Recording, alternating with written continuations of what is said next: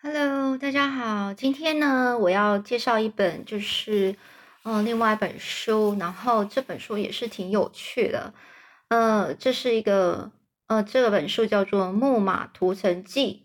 那呃，我相信很多小朋友对这本书应该算是蛮陌生的，因为从来没有听过嘛。那这个呢，其实呢，我们要说这是一个像神话的故事一样。嗯，我们中国有中国的神话，那西方当然有西方的神话喽。那尤其这个西方的神话，通常是以那个地点通常是在以古希腊为主，古希腊的神。所以呢，我先大致跟你们讲一下，什么叫《木马屠城记》呢？那其实《木马屠城记》呢，就是在叙述这一场战争，一个战争，这个特洛伊战争。这就是很经典的。当你去，当你长大之后，你就会常会看到一些戏呢，或是电影呢，会有有关于这这方面的的一些呃相关的戏，诶剧本或戏码，很好。所以呢，嗯，当然呢，这个是在说是在这个特洛伊之战是在西元前，大概可能是。一千五百年到一千年那之之间的事情呢，我也不是很确定。但是呢，那个时代呢，其实它主要的器具就是会使用的，像我们现在会有铁有钢嘛。那那时候呢，刚开始我们对于呃我们的历史演演进，就是一开始我们会呃使用的那种金属呢，是以青铜器为主。所以那时候的年代呢，我们在说那叫青铜时代。所以特洛伊战争是在青铜时代所留下来的故事。那是在说呢，相传古希腊人建造了一颗一个一个一批一批硕大无比的中空的木马。好，相传的意思就是说那个事情呢是真的假的，我们都不知道，是传说传过来的。所以你到底是真的假的，真的不很难去厘清，就是去确定到底是真还是假。然后这个背景时代就是在古希腊，那人呢就是古希腊人哦，他建造了一个什么？一个非常非常大的一个木马，而且木马是中空的哦。中空的意思就是它不是实心的，不是实心，就是里面是中空的，就可以可以放东西进去。所以来。他们就把这个这个中空的木马呢，把它让士兵呢躲进去里面，藏在里面，然后假装呢，假装是好像他他就是故意做一个木马在那边，然后假装好我们要撤军了哦，这个敌军呐哦，就是说这敌人呢，就是说我们把这个木马放这里吧，然后呢我们都要走了，我们输了，我们输了，我们就走吧，我们退兵了，然后呢，而且呢，他们也把自己的船都开走了。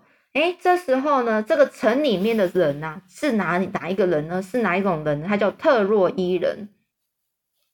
特洛伊人呢，就将这个留在岸上的这个木马呢，就想说，哎，这个他们留下这个，该不会是就是我们的战利品吧？战利品就是我很努力去战争打仗啊，那你会给我一些奖赏啊？那所以说你打输了，是不是要送给我这东西呀？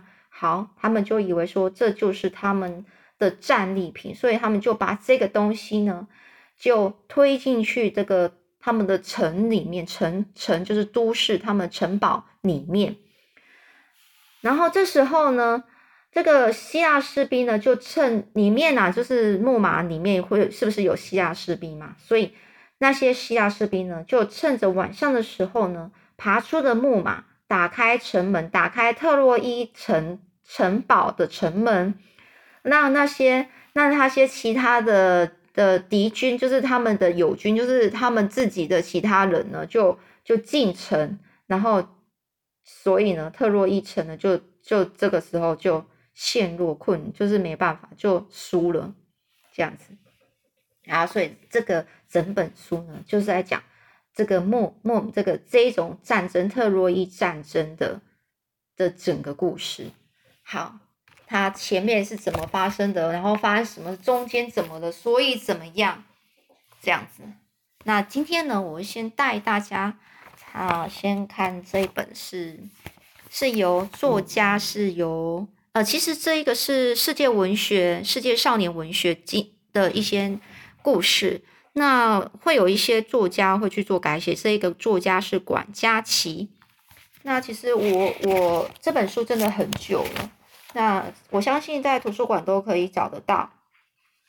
他只是做改写，改写就是没有把原来的文章啊，没有把整个故事跟就是做更改，然后只是重新再用自己的比较好的方式再重新呈现。好，那现在呢？里面呢，我先大概有讲一下，说里面的一些角色。当然，我觉得这样先介绍角色，有可能你们都会忘记。那还是我等一下，我先讲主要的角色好了。有神的角色，神的角色就是像宙斯啊，宙斯就是这个就是天空之王。但你会常常会听到，以后都会常听到宙斯，宙斯就是众神之父，就是。他是最大的天天堂，你把它想成天堂里面他是最大的，他老大就对了。而且他有很，他是一个统治者，大家都要听他的哦。有权使用可怕的雷霆，雷霆有可能就是打雷的那个雷。好，那他的老婆呢叫天后，天后我们在说以前的皇帝的话的老婆就是皇后，但是呢这里只是天后。因为他这个就是天神嘛，这个天天后叫做赫拉，是宙斯的老婆，但是她不好个性，是因为她很喜欢骄，她很骄傲，骄傲，而且很喜欢嫉妒别人。嫉妒别人的意思就是，人人家比你好，你就讨厌他，就要嫉妒。好，我现在讲一个神明呢，就是。宙斯跟跟那个呃，宙斯跟那个天后的生所生的一个女儿呢，叫做女战神雅典娜。雅典娜其实也蛮有名的，就是在整个希腊神话里面是很有名的。所以雅典娜，好，我今天呢，我先讲了三个角色出来了：宙斯、赫拉还有雅典娜，他们都是神。那现在呢？这个故事我们从这个建成开始，建成什么？建立城城这个整城堡开始。他说呢，在西元前一千多年呢，地中海东岸有一个非常富庶又非常强盛的城城邦，名叫特洛伊。那你知道地中海在哪里吗？地中海就是在非呃欧洲跟非洲之间。的那个很大的海，它叫地中海，所以它在地中海的东边东岸的地方，它本来它就在那里，那那个地方叫做特洛伊，它是一个城邦。城邦的意思就是很大很大的城市。那传说呢？传说有就是说，大家也不知道是真的假的，就听说的啦哦。听说呢，特洛伊呢在建成的时候，建成就建它的城堡，整个城的时候呢。是受到天帝宙斯以及宙斯的女女儿雅典娜的祝福与保护，所以呢，他们的意思就是说，他们这一个特洛伊城呢是有受到神明的保护哦。特洛伊建成的时候呢，只是山上呢一座坚固的城堡，它周围并没有围墙，所以呢，到了这个有一个国王叫做劳梅顿国王。他换到他当国王的时候呢，他希望能够造城墙，把特洛伊安全的围绕在里面。所以呢，特洛伊成为一座真正的，使使特洛伊成为一座真正的城堡。那在这个时候呢，刚好太阳神阿波罗和海神普西顿，好的，太阳神阿波罗跟海神普西顿是主，也算是蛮有名的神，希腊神话的神哦。在这两个神呢，也嗯，这个阿波罗就是宙斯的儿子，那普西顿好像是另外一个人的另外一个神的儿子。那总总而言之呢，太阳神叫阿波罗，海神叫普西顿。他们为什么他们被逐出天国了？是为什么呢？因为他们反抗天帝宙斯的一些命令，所以呢。他们被逐出天国，逐出天国就是把被被踢出去了，你不能回来天国里面，你不能享乐啊。所以啊，把他踢到哪里？人间呐。我们人是不是最痛苦的？我们不是神嘛，所以我们做做很多事情都是特别的辛苦，又没有魔法，对不对？所以呢，他们被踢出天国之后，就在人间，人间就是人的世间，一般世间开始流浪啊。这时候，命运女神呢，命运女神就是在负责去负责每一个人的命运，掌握每一个人，呃，或是调配每一个人的命命运的的神明，好，叫做命运女神。他就将他们这两个人呢，这两个神呢，就带到了特洛伊。而这两个神就是太阳神跟海神，他们两个呢，就像这个国王啊，就是劳劳梅顿国王开始。推荐毛遂自荐，毛遂自荐就是说他自己，哎，就我啦，我啦，我来帮你们呐，好吧？你不是要开始呃去建造你的城墙吗？那我可以帮你啦，我就帮你就是做呃盖好城那是城墙之后，呃大概一年吧，哈，那你呢就给我一些酬劳吧，好不好？这样子就跟这个国王约定好了。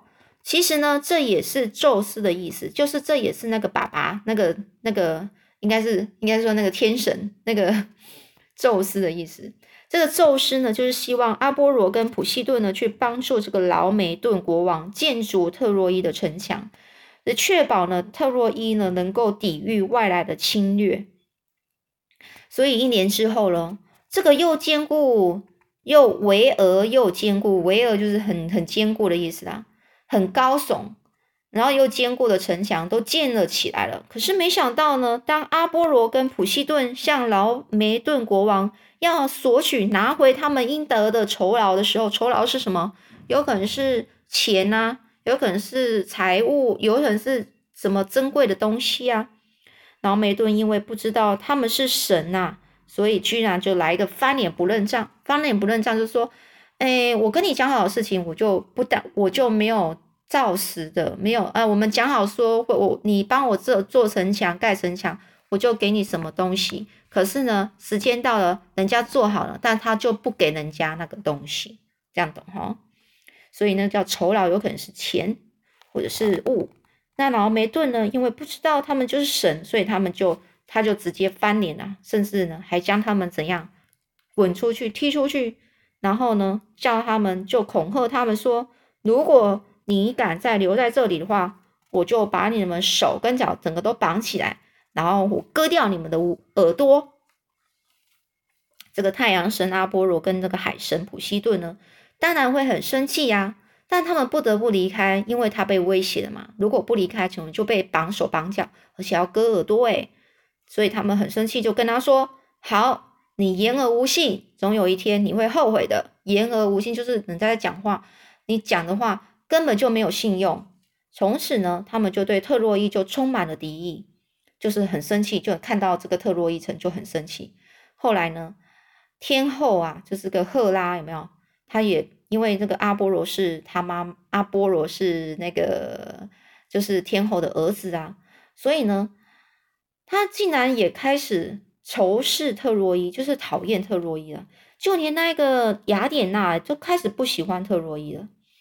而且呢，他也撤回了最一开始给特洛伊的祝福。那些神啊，本来就会给那些神的帮助一些祝福，可能是一个很很不可思议的魔法来保护他们的。但是呢，他因为那个国王就是非常不好的，对不对？所以呢，他就把这个这个东西，这个魔法。被拿回来，就不再赐赐予，不再送给这个这个国家了。所以呢，而那个赫拉还有雅典娜之所以会对哦，为什么不一样原因呢？为什么天后赫拉还有雅典娜就是战神呢？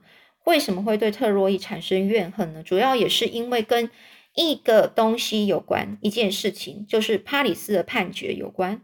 那什么是帕里斯的判决呢？等一下我们会说。我们待会会很快讲到这段故事的。总之呢，刚刚建立壮丽的城墙而得到安全保障的特洛伊呢，不久竟在天帝宙斯的默许下听任诸神的毁灭。他的意思说：“哎，这个城堡也不过是才刚建好，而且明明就很安全啊。那为什么呢？因为这个事情就是这个国王言而不信无信呢，竟然呢。”就在这个天地宙斯的的默许，就是他都没有说不可以，你们其他神都不可以去欺负那个特洛伊哦，都不可以哦。但是呢，他没有说人家那些其他神都去欺负欺负那个特洛伊城，要去处罚那个特洛伊城的时候，这个天地宙斯呢都没有说任何的话，就表示他没有去阻止他其他神。所以呢，今天我们就先讲到这个建成，就是这一件这个事情啊，希望你们会喜欢。下次我们再说帕里斯的判决这一段故事，他们都是有相关连接性的。那我希望呢，你能够好好的仔细听之后，然后你就会发现实在是太有趣了。你会发现你自己也开始。嗯，融入到这个故事里面，然后也顺便认识了很多希腊神话的人物。OK。